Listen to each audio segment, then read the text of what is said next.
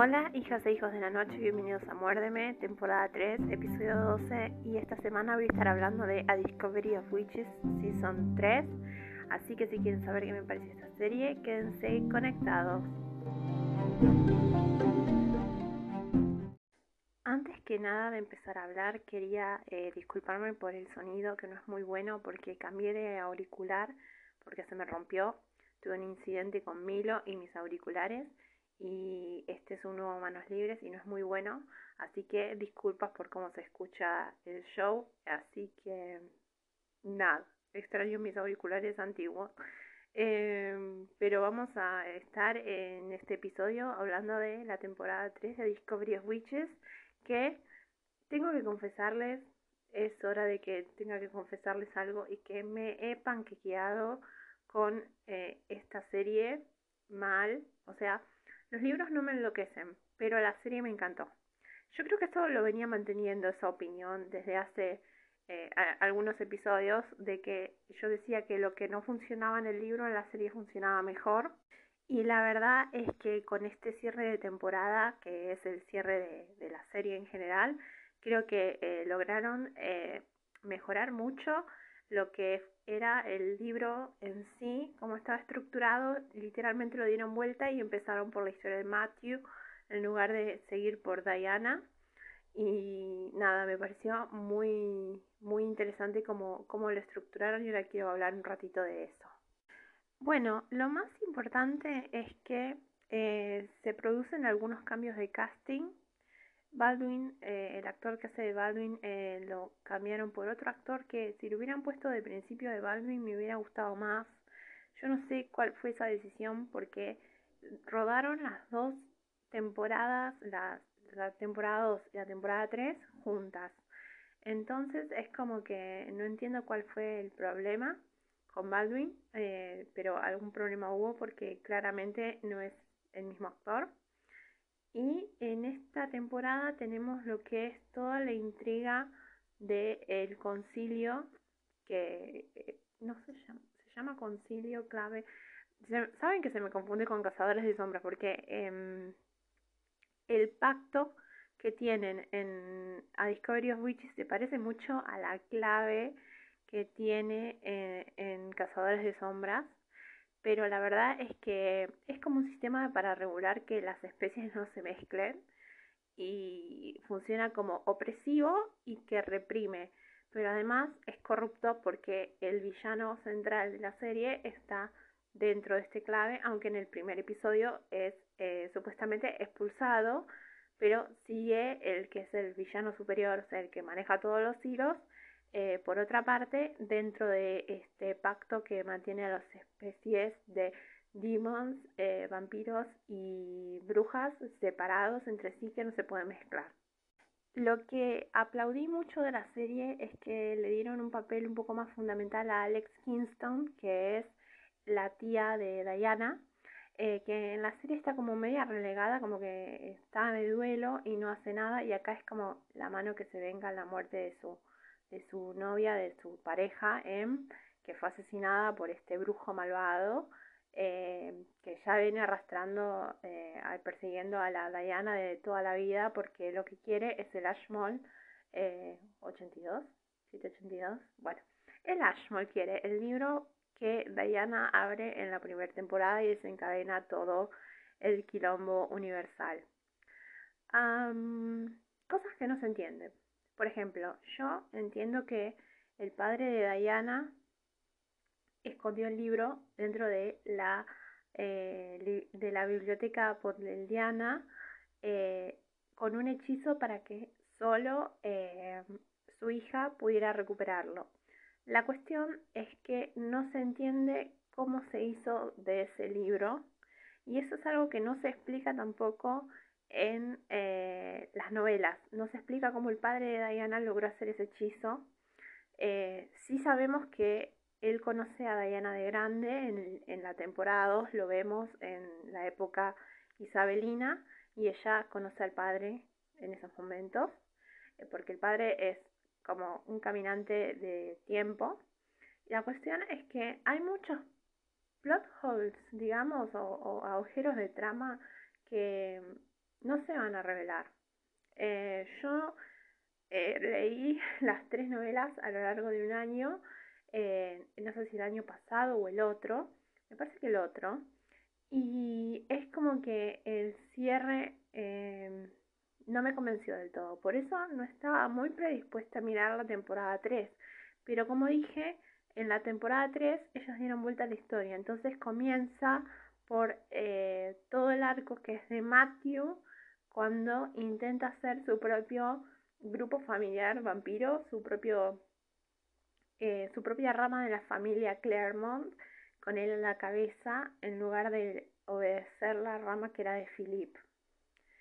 Pero, pero, se ve que eh, tampoco aclaran por qué si Matthew hace su, propio, eh, su propia rama de la familia, como Diana tiene los votos de sangre de Claremont para poder asumir al final em, de Philip, para poder asumir al final la presidencia de, o el puesto en, eh, eh, en el cónclave ese que mantiene el concilio.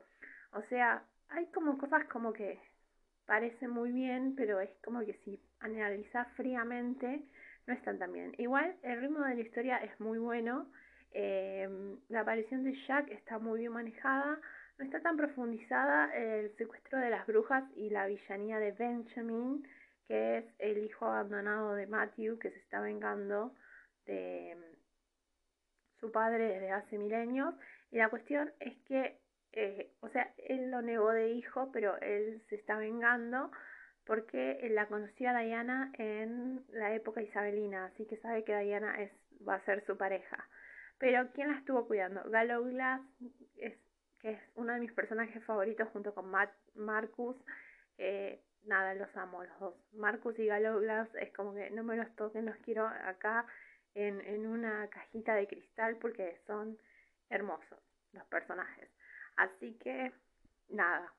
De hecho, cuando digo que me panquequé tanto, yo no había comprado el cuarto libro, que era Times Convert, y ahora que terminó, terminó la serie me lo compré porque es como que me dio ganas de conocer la historia de, de Marcus cuando eh, en la serie Matthew va a conocer a todos los hijos que sobrevivieron de, de Marcus que Matthew no asesinó porque tenían eh, Blood Rage, esa sed de sangre, digámosle, eh, que es como una enfermedad que eh, es lo que hacía es genética y él empieza a destruir a todos los hijos que tienen esta enfermedad desde siempre, es como la mano ejecutora de Philip.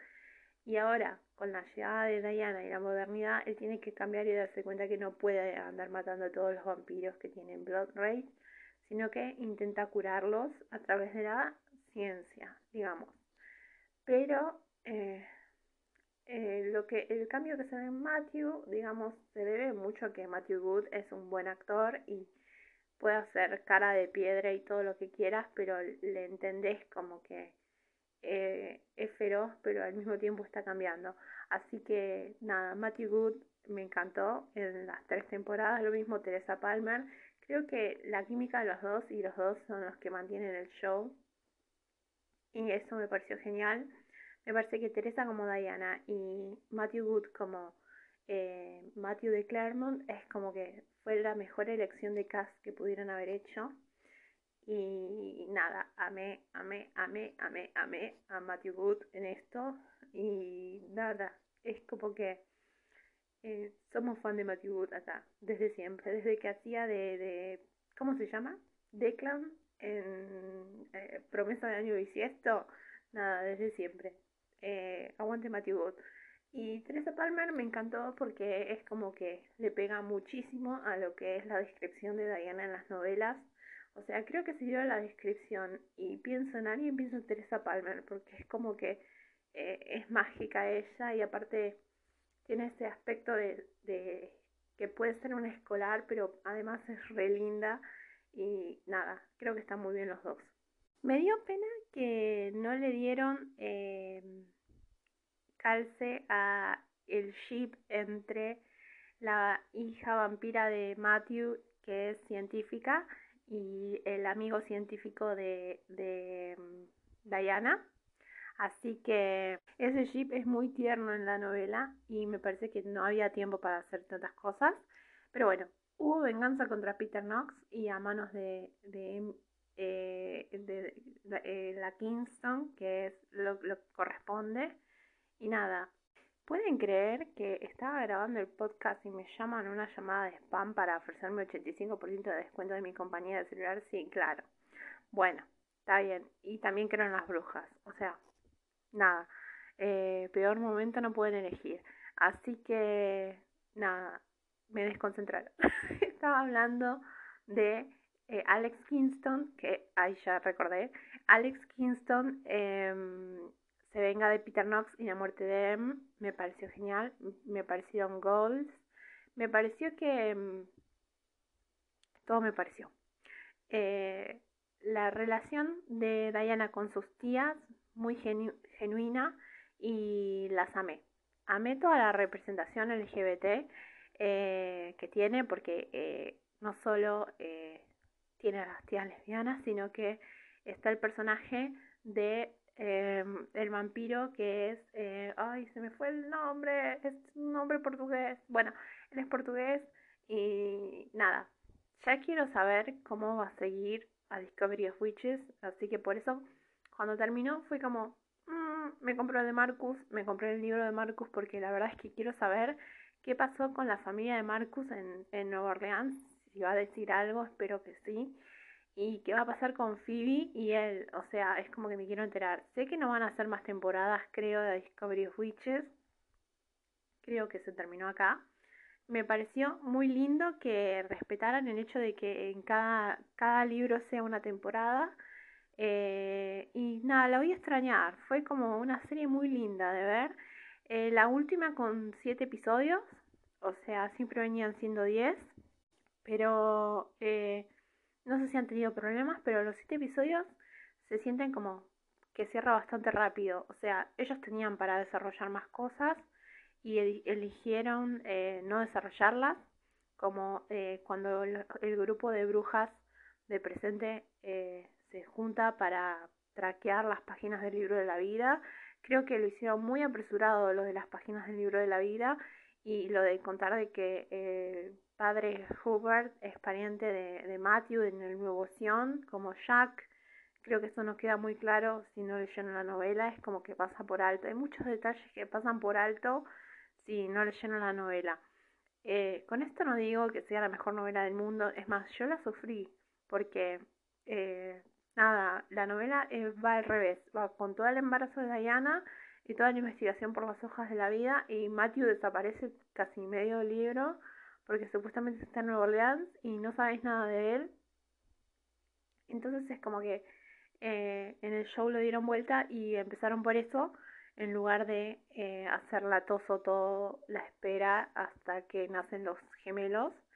Eh, y tampoco contaron que por qué una de las gemelas, uno de los mellizos es una nena, otra es un nene, nacen en días distintos y toda esa importancia que tenía con los libros alquímicos y, y, la profecía, eso como que quedó volado y no lo explicaron para nada, así que como que los hijos son como una nueva raza de, de gente, eh, o sea, no, no es una de esas tres razas, sino que están como mezclados, y eso no lo contaron, yo no sé si esperaban contarlo en otra oportunidad o si esperaban hacer más, pero eh, no lo hicieron. Así que es como que a la gente le va a quedar como que, bueno, tuvo unos mellizos y a uno le gusta tomar sangre, punto. Entonces es como que no lo hablaron, no, no lo desarrollaron. Así que nada, eh, voy a ir cerrando, pero la verdad es que le digo que la serie me encantó y como dije, me panquequé con la Discovery of Witches porque pasé de no quererlo a quererlo mucho.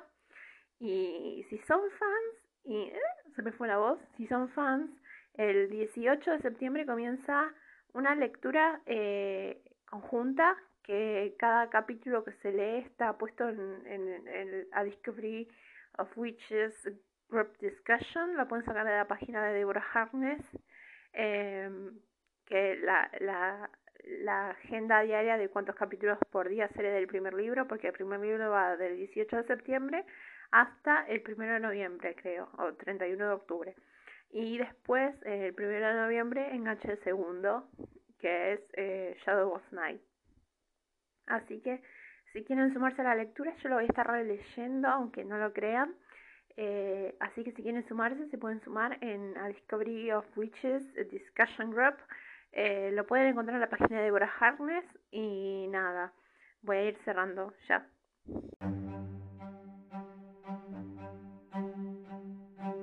Bueno, este es el cierre, así que pueden eh, dejarnos o seguirnos, mejor dicho, seguirnos en arroba podcast, tanto en Instagram como en Twitter.